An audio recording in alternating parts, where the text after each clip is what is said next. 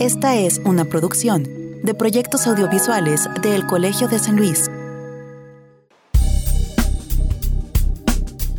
Mi corazón, leal, se amerita en la sombra.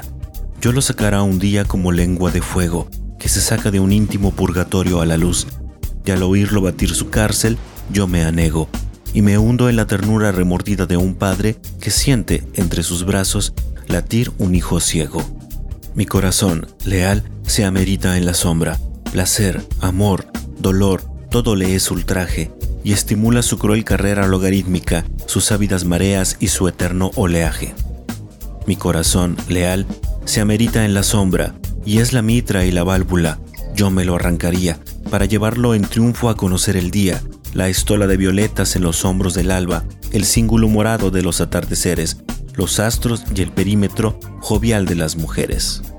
Con estos versos de Ramón López Velarde queremos recordarle ahora a 100 años de su muerte.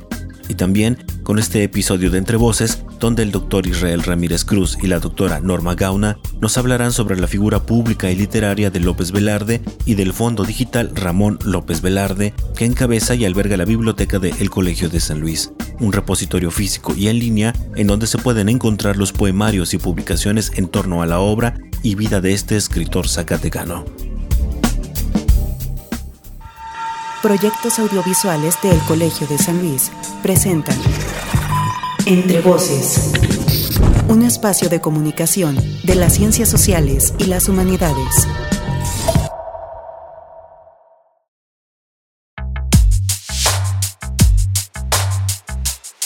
Hola a todos, gracias por escucharnos una vez más en un episodio de Entre Voces, el espacio de comunicación de las ciencias sociales y las humanidades de el Colegio de San Luis, Centro Público de Investigación de el CONACIT. Mi nombre es Israel Trejo. Gracias por acompañarnos, ya sea que nos escuchen los jueves en la tarde a través de las estaciones de Radio Universidad en San Luis Potosí y en Matehuala. Gracias también a quienes nos escuchan en la retransmisión de los viernes por la mañana en la radio del Colmich y a quienes ya nos siguen en la versión podcast o en línea de estas entrevistas que están albergadas en las plataformas Spotify y Mixcloud. Hoy vamos a tener un programa especial. Estamos en la víspera de eh, el aniversario luctuoso número 100 del poeta Ramón López Velarde. O bueno, si escuchan esto en podcast seguramente ya sucedió. Y como lo están haciendo una serie de instituciones y eh, asociaciones y digamos organizaciones culturales alrededor de México, eh, quisimos también poner nuestro granito de arena para hacer un, homenaje, eh, sobre todo porque el Colegio de San Luis desde el 2017 por ahí eh, comenzó a construir un proyecto que se llama el Fondo Digital Ramón López Velarde que reúne no solo los libros y diferentes ediciones de la obra del autor, sino que también reúne pues el libro sobre su vida y su obra, estudios, ensayos, crítica literaria, en fin, cualquier texto que esté referido a la figura de Ramón López Velarde eh, puede encontrarse en este repositorio eh, digital, en este fondo digital que lleva eh, su nombre. Y es por eso que quisimos hablar en este episodio con el doctor Israel Ramírez Cruz del programa de estudios literarios del Colsani, quien además es un estudioso asiduo de la obra y vida de Ramón López Velarde, y también con la doctora Norma Gauna, directora de la Biblioteca Rafael Montejano y Aguiñaga, que es donde está albergado precisamente este fondo tanto físico como digital y que ella, bueno, encabeza estos trabajos de búsqueda, catalogación y digitalización de estos textos perdón, en torno a la vida de este escritor zacatecano. Entonces era una charla sumamente em, interesante y además literaria, porque hablaremos precisamente de uno de los grandes escritores de México. Acompáñenos, antes de empezar con la charla, lo invito a que conozcamos un poco más de nuestros invitados en la sección de semblanza y regresamos ya para comenzar con la entrevista.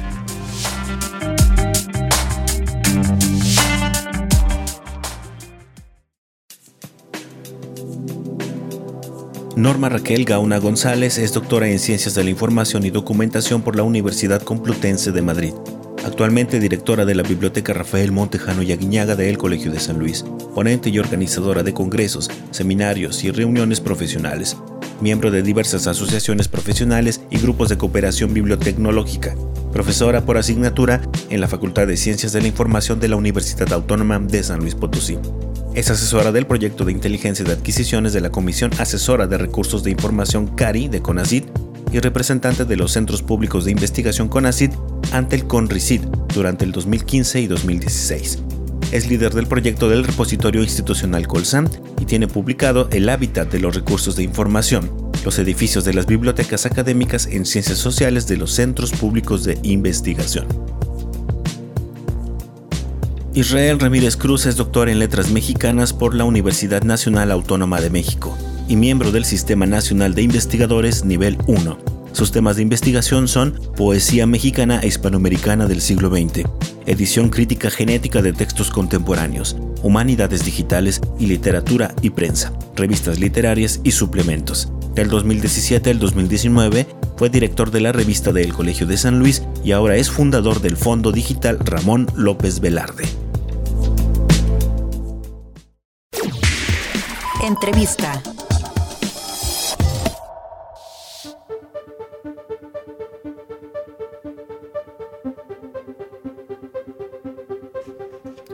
Gracias eh, a nuestros dos invitados de este episodio de Entre Voces. Los tengo conectados ya de manera rebota por aceptar esta entrevista donde vamos a hablar o vamos a conmemorar, mejor dicho, el eh, centenario de la muerte de Ramón López Velarde, una de las figuras literarias más importantes eh, de México y pues del cual por ejemplo el Colson tiene un proyecto sobre un fondo bibliográfico dedicado precisamente a la obra y a la investigación sobre este autor zacatecano.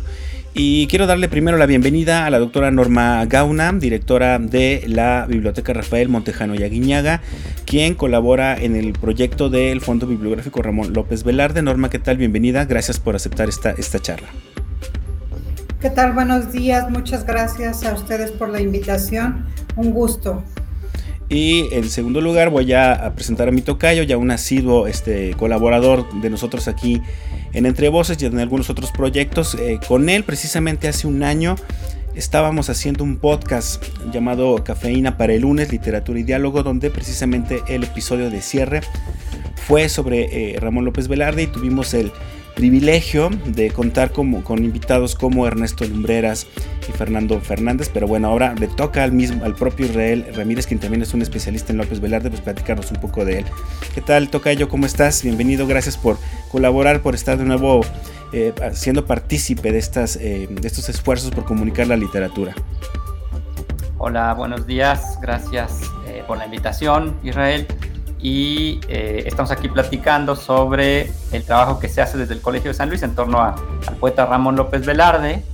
Y aprovecho también para saludar a mi colega, la doctora Norma Gauna, quien participa desde la parte de biblioteca, eh, respaldándonos en, todo lo que tiene que ver con el acervo bibliográfico que se ha podido conjuntar para, para este fondo eh, dedicado específicamente al poeta nacido en Jerez. Entonces, pues muchas gracias por la invitación y aquí estamos listos para platicar de ello. Muy bien, y hay que recordarle al público que nos está escuchando ahora de que el programa lo hacemos con el pretexto y en vísperas de la conmemoración del centenario precisamente de la muerte de Ramón López Velarde. Eh, si algunos han revisado la prensa, sobre todo la prensa más dedicada a las cuestiones de cultura, pues están haciendo homenajes, mesas de discusión, presentaciones editoriales, se han entregado premios incluso en nombre precisamente de Ramón López Velarde, un poco para tener como una serie de festejos conmemorativos a este eh, centenario. Esto, Israel, nos habla de entrada de algo que quisiera platicar contigo, ¿no? Eh, eh, Ramón López Velarde como figura literaria sí, pero también como figura pública, como personaje nacional, ¿no? en este sentido, cuéntanos un poco en qué radica precisamente la importancia de Ramón López Velarde, primero en este primer aspecto, ¿no? Como figura eh, pública, como un personaje eh, de la historia nacional, ya que tenemos eh, escuelas que tienen su nombre, este, premios que tienen su nombre, calles con su nombre también. ¿En qué radica precisamente desde este punto de vista un poco más nacionalista la importancia de Ramón López Velarde? Bueno, el, primer aspecto que tocas yo creo que es fundamental para entender también la relación que tienen hoy en día nuestros eh, estudios en torno a Ramón López Velarde, porque lo mencionas eh, de manera muy precisa. No solamente se trata de un escritor En ese sentido, no solamente conmemoramos eh, fechas muy próximas, el 19 de junio, eh, rememoramos, más bien rememoramos el centenario del fallecimiento de, un poeta, sino que con el paso del tiempo también la obra de Ramón López Velarde y su figura han permeado otros ámbitos, de tal manera que estamos hablando de un escritor, pero ya, ya creo yo de una figura eh, de la cultura literaria. Recuerdo las palabras de en, algún junio, cuando le entregaban el, el, premio iberoamericano de poesía Ramón López Velarde a Marta Lecanfil. Recuerdo las palabras del entonces secretario de Cultura, eh, Tobari de Teresa, que decía que Ramón López Velarde ya estaba en, nuestro, en el ADN de la cultura mexicana. Y expresándolo de esa manera, creo que refleja muy bien el hecho de que ya no solamente hablamos de un escritor o de un poeta, sino de una figura pública que eh, no hay que olvidar, primero que nada, eh, participa en la vida política en los años convulsos de México, en aquellos años, estoy refiriéndome a la década de de 1910. Eh, llega muy joven ¿no? a San Luis Potosí y aquí conoce eh, en 1910 al que sería posteriormente pues primero candidato a la presidencia y después este presidente por un breve, breve lapso de tiempo a Madero. Entonces, eh, es un escritor que está vinculado ¿no? con esferas políticas. También no hay que olvidar que años antes había participado ya en un cargo de elección popular para, para justamente representar a su estado. Es decir, eh, es, un, es un escritor que no, no da la espalda a, los acontecimientos que estaban sucediendo en México cuando él vive también en San Luis Potosí, escribe una serie de, entradas, de columnas periodísticas donde habla de la política en México. Entonces, eh, creo yo que ahora, a 100 años de su fallecimiento, al hablar de López Velarde, estamos hablando de todas estas aristas, del poeta, del cronista literario, del crítico de literatura, pero también del hombre que estuvo cercano a Berlanga. Berlanga pensemos que estaba, era el brazo derecho de Venustiano Carranza, ¿no?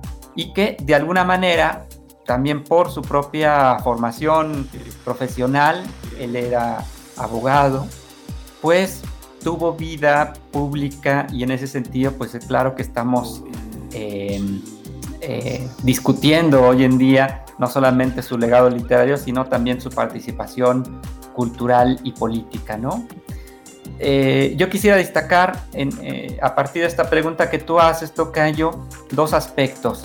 El primero es el de la apropiación que se tuvo de su obra como poeta nacional y la gran difusión que esto ha implicado.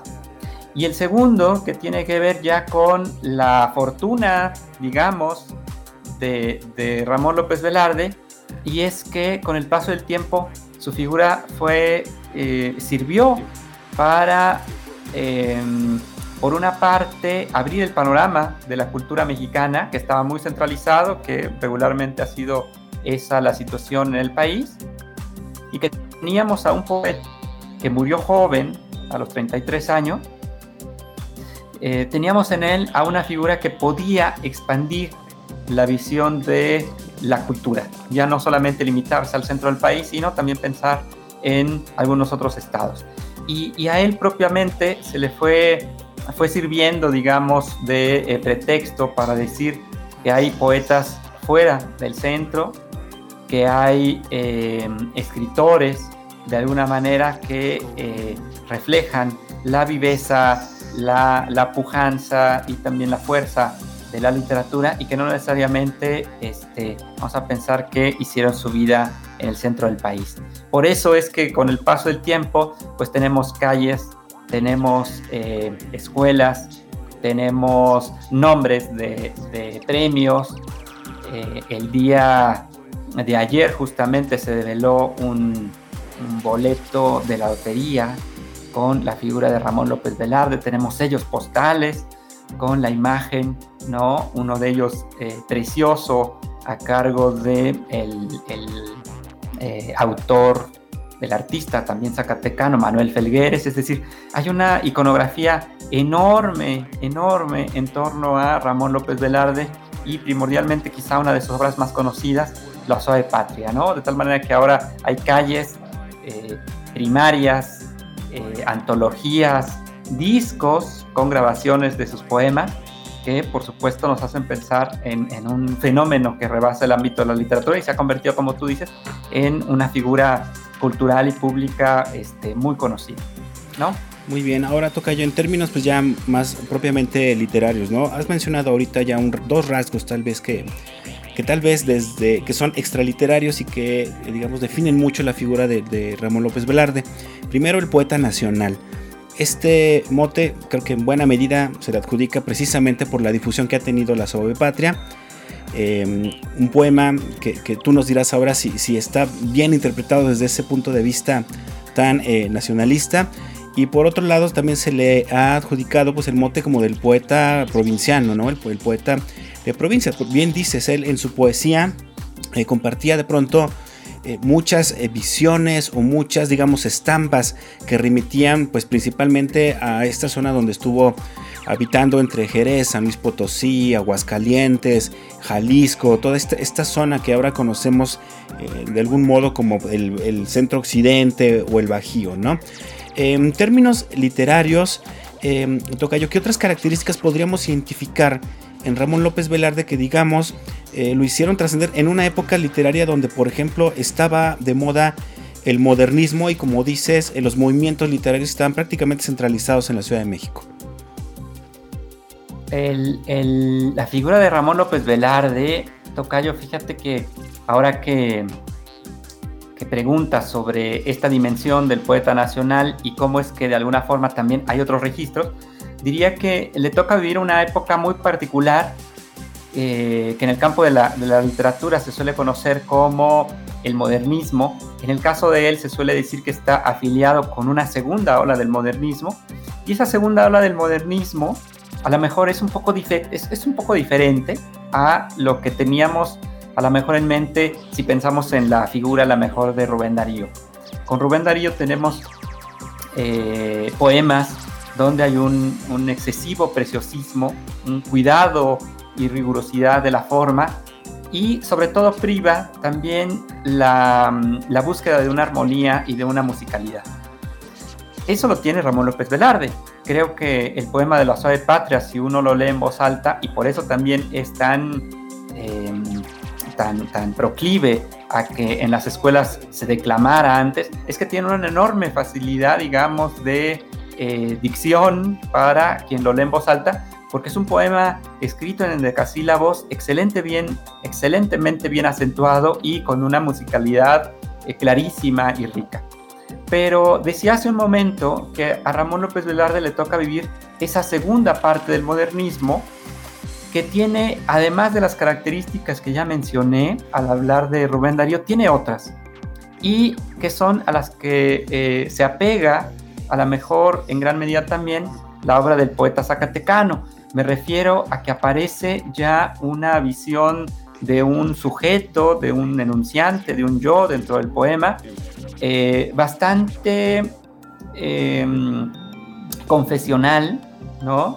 Eh, donde sus acciones, a lo mejor personales, cotidianas, son el centro del poema.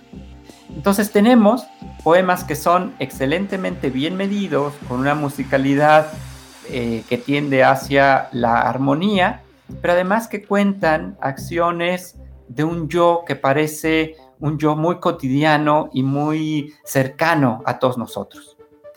Si a esto le sumamos el hecho de que Ramón López Velarde nace eh, en, un, en un estado con una larga tradición literaria como es Zacatecas, se forma posteriormente después en, en Aguascalientes, perdón, en Aguascalientes, donde una de sus críticas, Sofía Ramírez, dice que quizá Aguascalientes eh, es el espacio de formación literaria, ¿no? Entonces, se forma ahí en Aguascalientes, después llega a San Luis Potosí, donde tiene ya, yo creo, una madurez, donde prepara su, su primer libro, aunque no se publica, La sangre devota, en 1910, y em, eh, posteriormente viajar a la Ciudad de México. Y en esta segunda parte, digamos, de lo que sería la, el modernismo, en una segunda etapa, pues es donde tenemos esa voz muy particular, muy íntima, que nos suele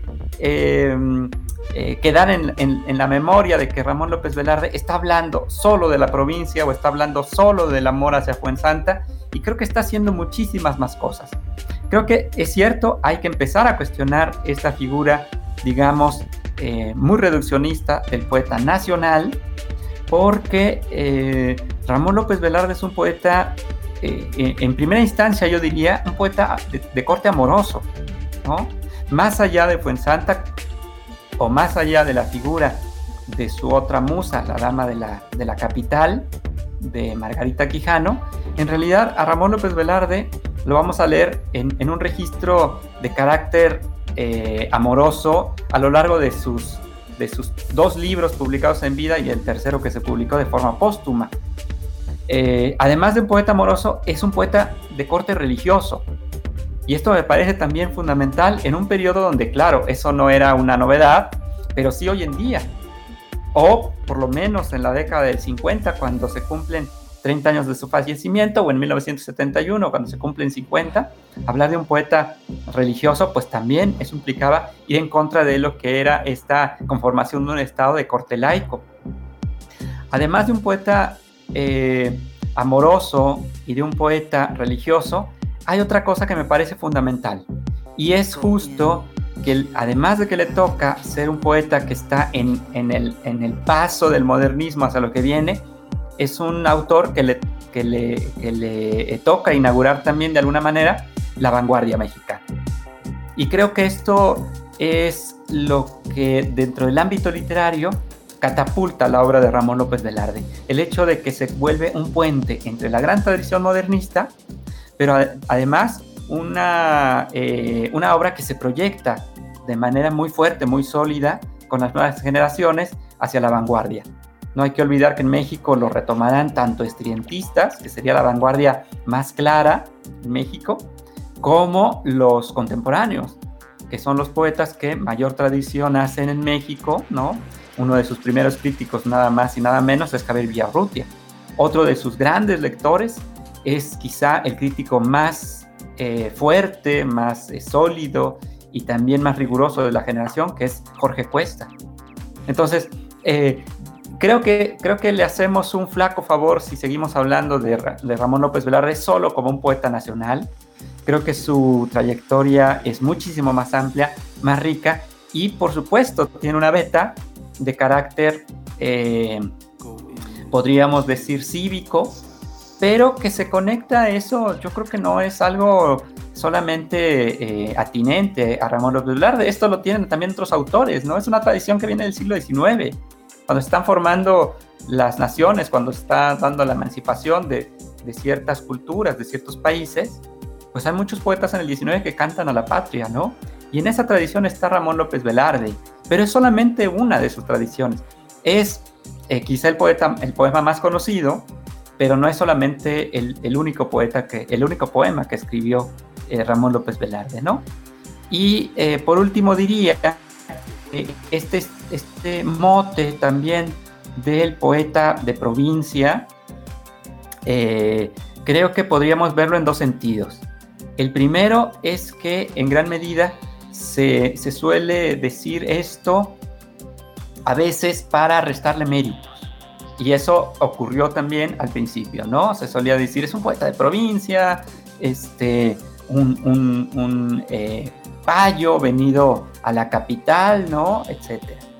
Eh, yo creo que hoy en día estamos ya en otra dimensión y creo que por una parte podemos hacer una valoración distinta y las dos positivas.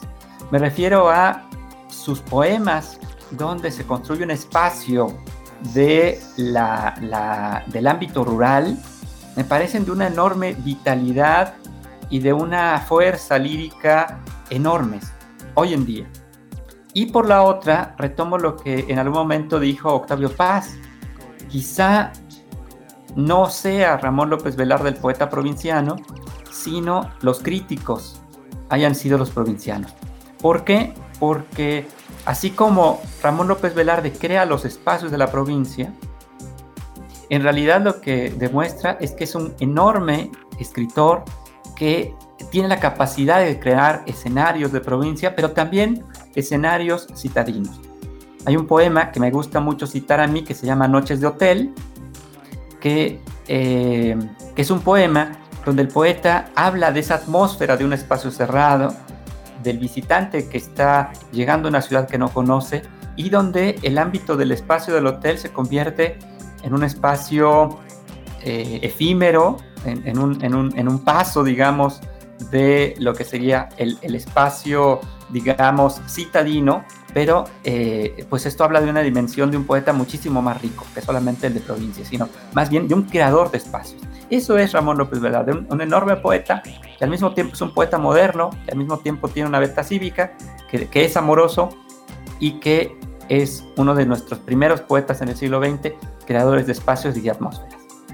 Bien, y una vez que, Israel ha puesto, creo yo, de manera muy clara en contexto la trascendencia y la importancia de, López Velarde, tanto como escritor como figura pública, eh, vamos a hacer una pausa para regresar ahora sí con Norma Gauna y platicar un poco de lo que es el Fondo Bibliográfico Ramón López Velarde, una iniciativa eh, del propio Israel, de la biblioteca como tal, donde también están colaborando pues algunas otras instituciones y que me parece un paso importantísimo, precisamente como en estas aras de seguir explorando la obra de López eh, Velarde frente a la investigación literaria, frente a la crítica literaria eh, contemporánea, que está sacando otras cosas precisamente de la obra de este autor zacatecano y que se están volviendo eh, muy interesantes. Muchas cosas que no se han explorado todavía de Ramón López Velarde. Pero eso lo haremos regresando de nuestra pausa. Esto es Entre Voces. Charlamos con Norma Gauna y con Israel Ramírez sobre el centenario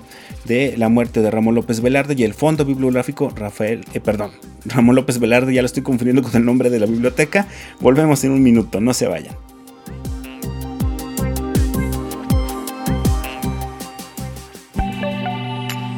Estás escuchando Entre Voces, el programa de radio del Colegio de San Luis. Contáctanos radio arroba colsan.edu.mx o visita nuestro micrositio web entrevocescolsan.wordpress.com. Entrevista.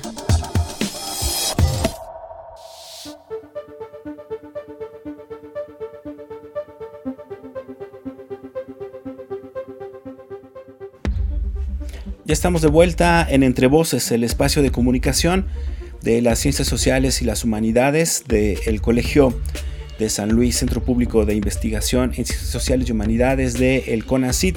Mi nombre es Israel Trejo, muchas gracias por seguir con nosotros a través de Radio Universidad los jueves por la tarde, tanto en San Luis Potosí como en la ciudad de Matehuala. También gracias a quienes nos escuchan los viernes en la radio del Colmich, estación en línea de el Colegio de Michoacán y evidentemente también extiendo el saludo a los que nos oyen a través de las versiones en línea de estas entrevistas que tenemos albergadas en Spotify y en Mixcloud.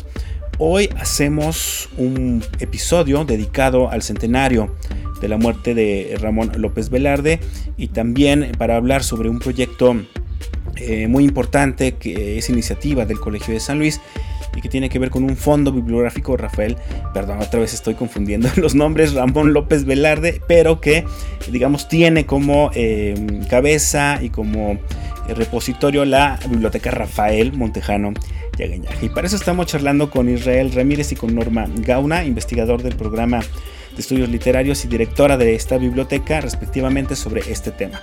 Y bueno, Norma, si quisiera que nos platicaras un poco, que nos dieras un, primer acercamiento a cómo surge la idea o cómo recibes tú esta iniciativa de, Israel del Tocayo de empezar a trabajar este, este fondo bibliográfico eh, Ramón López Velarde, cómo este, llega Israel con la idea y cuáles son los primeros pasos que comienzan a dar para conformar el mismo. Sí, muchas gracias Israel.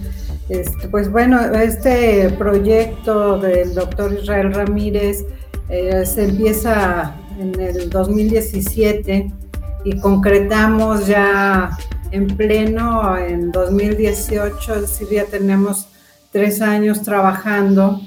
Y como nos comentaba él, pues es la idea de hacer un rescate bibliográfico que no solamente, por supuesto, contempla la obra de, de López Velarde, sino todo lo que existe en torno a él, de tal manera que, bueno, pues inicia con el propio fondo que ya existía como base en la biblioteca, con una donación del propio investigador, el doctor Ramírez, y con el apoyo de, del FONCA, que en ese tiempo entra a, una convocatoria a este proyecto y pues se, tiene la fortuna de, obtenerla, ¿no? Entonces se, se, lleva una ardua tarea de localización, de ubicación de, de obras, de documentos para crear este fondo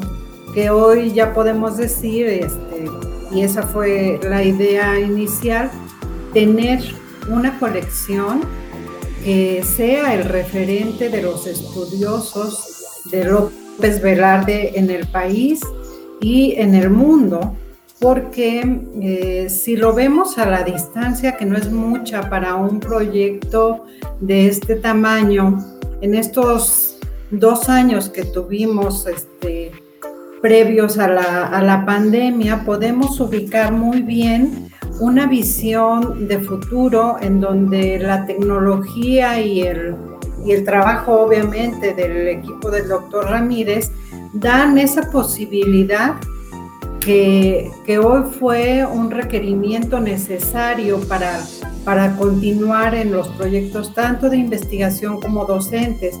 Y me refiero al acceso ¿no? a, este fondo digital que pueden encontrar ustedes en línea, así como Fondo Digital Ramón López Velarde, y que cobra una fuerza eh, sin igual al dar acceso a este material en formato digital.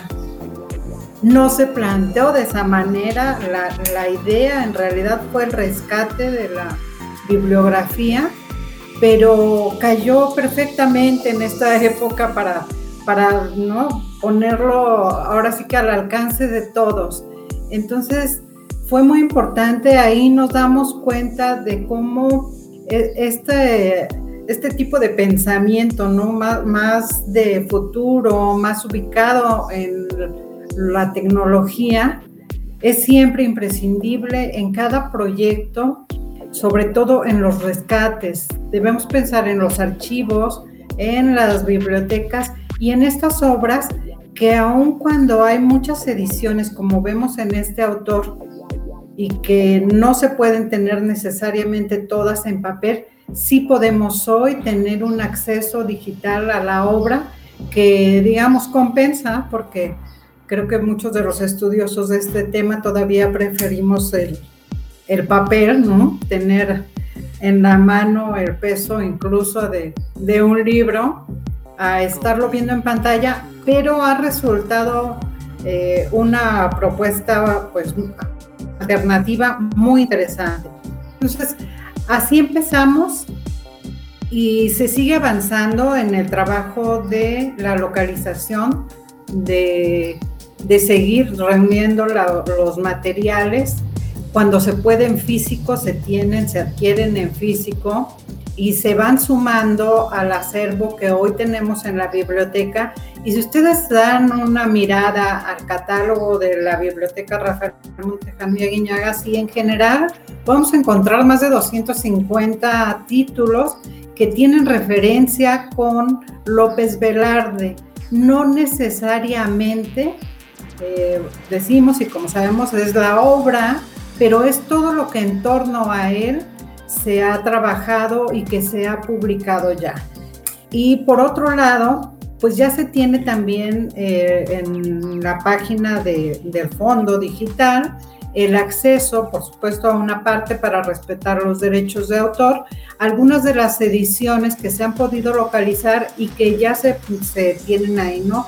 En algunos casos se ha hecho una búsqueda y acuerdo con las bibliotecas que tienen las ediciones eh, príncipes, ¿no? Las, primeras ediciones de la obra, en donde han permitido que, que, se haga la digitalización de portadas.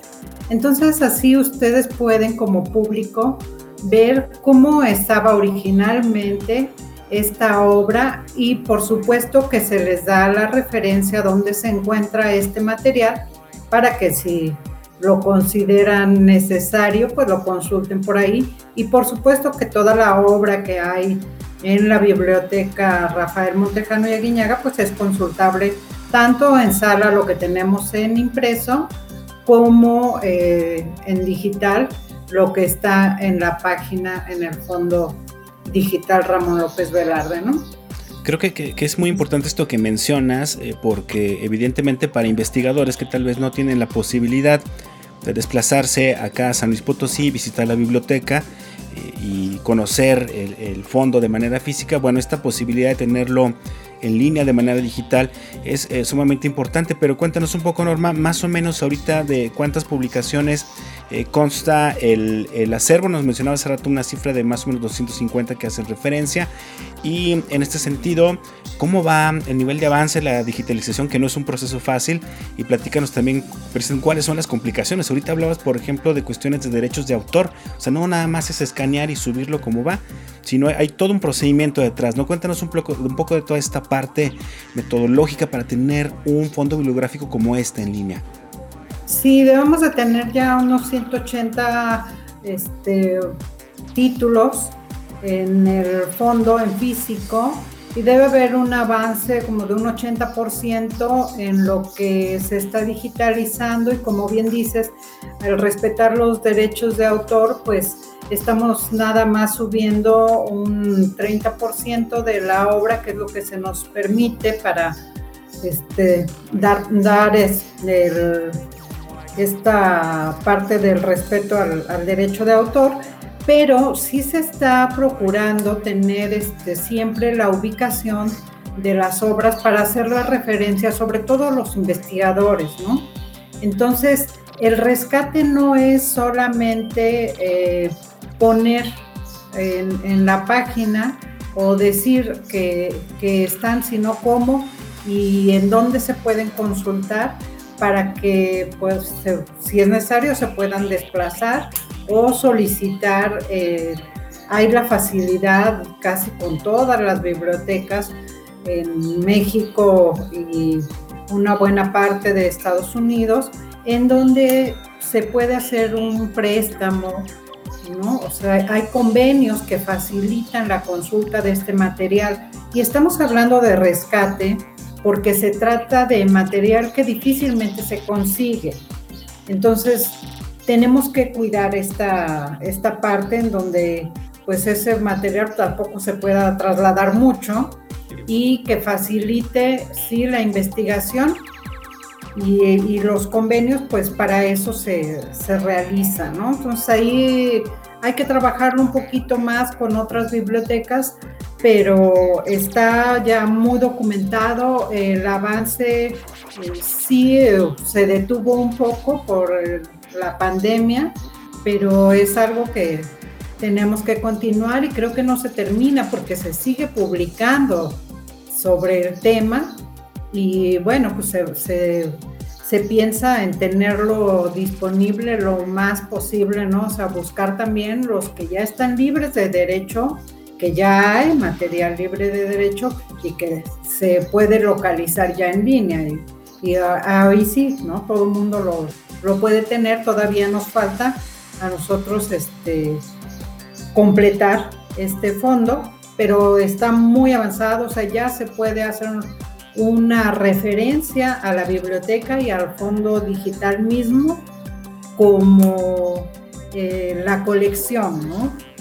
En donde se consulta López Velarde, pues en el Colegio de San Luis.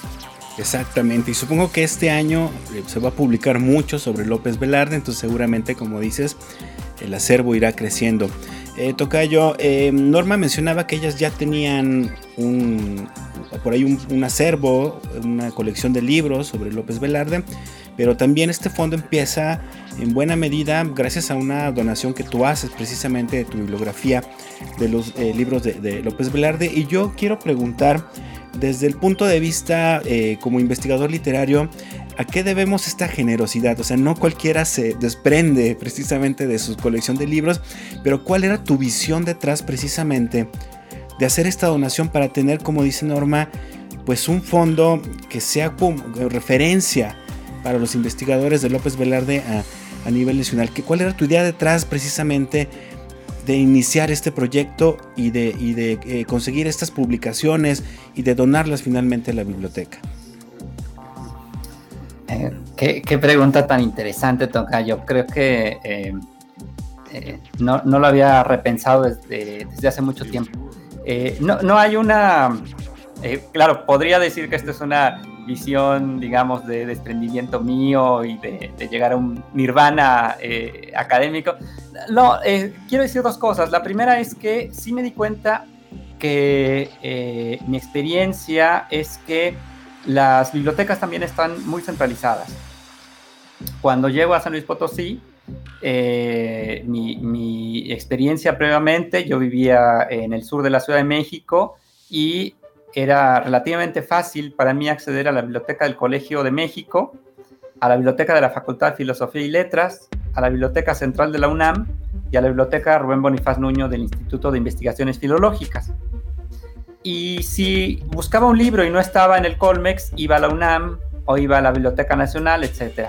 Y lo que sucede es que cuando uno eh, ve la distribución de las bibliotecas fuera del ámbito central, lo que tenemos es que eh, son bibliotecas que también están conformando un, acervo, pero que también están creciendo, que están en franco crecimiento. Y eso fue lo que yo me encontré aquí en la biblioteca, digamos, de El Colsan.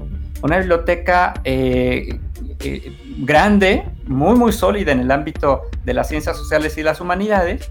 Y la verdad es que yo lo que pensé es en, en contribuir de manera a lo mejor ni siquiera, digamos, generosa, sino simplemente de manera eh, práctica.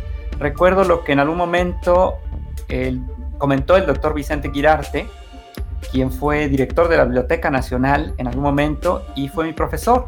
Y justamente cuando fue profesor mío en el posgrado de la UNAM, él eh, comentó que él ya tenía decidido que su biblioteca iba a hacer una donación a la Biblioteca Nacional de la UNAM cuando él este, falleciera. Lo, dijo de manera muy, muy eh, sorprendente, ¿no? O sea, un, escritor joven que dice, mi biblioteca va a ser donada a, la UNAM, ¿no?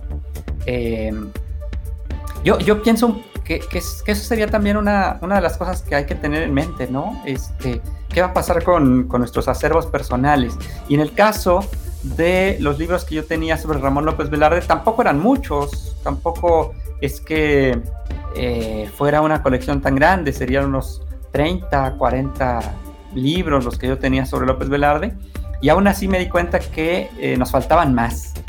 Y fue cuando platiqué esto con la doctora Norma Gauna, quien siempre también ha tenido la gentileza y la generosidad para colaborar eh, en los proyectos que, que le planteo y dijo, hagámoslo, este, aquí está la biblioteca, aquí catalogamos, aquí apoyamos a, em, al resguardo, este, eh, etiquetamos para que haya dentro del propio acervo, digamos, electrónico de la biblioteca, una pestaña que se llame Fondo Ramón López Velarde.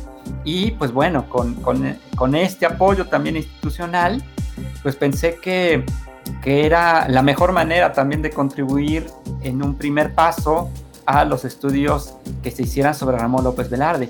Y, hay cosas que no le comentó a la doctora Norma, Norma y lo comento ahora muy rápidamente, y es que, eh, bueno, ya, ya sabe la doctora Norma Gauna que había un, un investigador del, Col, del Colmex que nos pidió una edición de Ramón López Velarde, una primera edición. Pero lo mismo ha sucedido con un investigador de la Universidad de Guadalajara, el doctor Luis Vicente de Aguinaga, que también me ha pedido tener acceso a ciertos materiales. Lo mismo ha sucedido con el propio Fernando Fernández. Eh, cosa semejante sucedió con otro investigador literario eh, que se ha dedicado a buscar primeras ediciones y hacer anotaciones sobre ellas, Carlos Ulises Mata. Y, eh, y, vamos, en ese sentido, también la fortuna de que algunos de los libros que se han publicado recientemente, los autores nos han enviado una copia, ¿no? Es el caso del propio Ernesto Lumbreras, quien fue eh, designado hace apenas unos días como el Premio Iberoamericano de Poesía Ramón López Velarde 2021, cuyo libro también ya está en, nuestro fondo digital. Entonces, em, yo creo que esto se trata de un, de un proyecto de colaboración. Em, eh, hace, hace cuatro días acabo de tener contacto con el maestro Felipe Garrido, quien nos va a hacer llegar dos libros, ¿no? Uno sobre Saturnino Herrán y otro sobre la obra de Ramón López Velarde, donde de su autoría. Entonces, este, yo creo que se trata de un proyecto donde muchos de nosotros podemos colaborar. A todos los amigos yo les digo, eh, ¿en qué me ayudas? Pues si tienes un libro de Ramón López Velarde que no tengamos, puedes donarlo o puedes regalarnos una digitalización. Entonces, eh, de eso se trata. Rescato lo que dijo Norma. Creo que hay que tener una visión de futuro y en ese sentido el pensar en que los materiales estén de forma física en la biblioteca, pero también de manera digital para su consulta fuera de las propias instalaciones del Colegio de San Luis, habla de, los, eh, de los requerimientos actuales de los investigadores y también de la necesidad, eh, no solamente en esta pandemia, sino yo creo que en un futuro ya inmediato. Y a mí me encanta que esto se esté volviendo además de un, esfuerzo referente también, como has mencionado, hasta cierto punto un esfuerzo colectivo, ¿no? O sea, que de pronto estén aportando e incluso hasta en cuestiones de, que digas un investigador muy importante ya lo está consultando, como en términos de difusión del mismo fondo, creo que, que es muy importante. Y evidentemente, Tocayo, tendremos que dejar porque ya para otra ocasión, porque ya se nos terminó el tiempo, hablar pues de los nuevos temas de investigación que están surgiendo sobre López Velarde, ¿no? Que, no es un poeta agotado, más bien creo que apenas están empezando a rescatar muchos aspectos, eh, por ejemplo, de su crítica literaria y ese tipo de, pues, de su ensayo, que antes no eran muy estudiados y creo que eso será importante eh, hablarlo tal vez en algún otro formato, en algún otro programa, bueno, ya veremos. Pero mientras tanto, Norma, este, se puede consultar ya el fondo, cómo se puede acceder a él. Para quienes estén interesados, supongo que este año va a haber mucha efervescencia sobre la obra de López Velarde. Sería una buena oportunidad para que nos haga saber cómo podemos acceder a este fondo. Sí, bueno, en este momento solamente podemos hacerlo a través de la página del portal del Fondo Digital Ramón López Velarde, así lo, lo localizan ustedes en internet. Eh, si hubiera necesidad de algún material en físico, también ahí vienen los contactos para que nos lo hagan saber y nosotros vemos la forma en la que podemos apoyarlo, porque como saben todavía la biblioteca no abre, todavía la institución está eh, cerrada por este motivo de la pandemia, sin embargo sí estamos dando el servicio solamente a través de una cita con nosotros. Exactamente, y busquen pues la página de la Biblioteca Rafael Montejano y Aguiñaga, ahí encontrarán precisamente este fondo. Pero bueno, pues muchas gracias Norma por, por tu tiempo, por aceptar esta charla y bueno, estaremos muy pendientes al crecimiento de, este proyecto. Muchas gracias a ustedes, buen día gracias. Tocayo Israel, también muchas gracias por hablar otra vez sobre este, este autor que como te decía, pues estamos todavía descubriendo muchos aspectos de su vida y de su obra.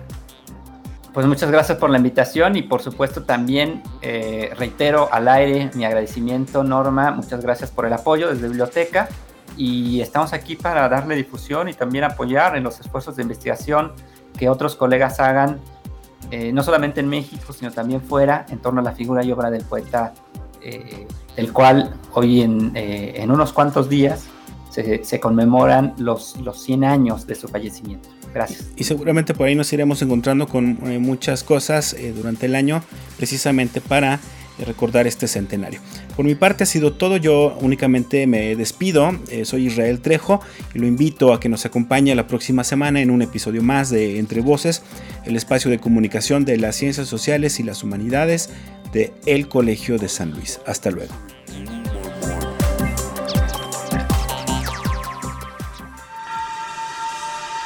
Esto fue Entre Voces espacio de comunicación de las ciencias sociales y las humanidades.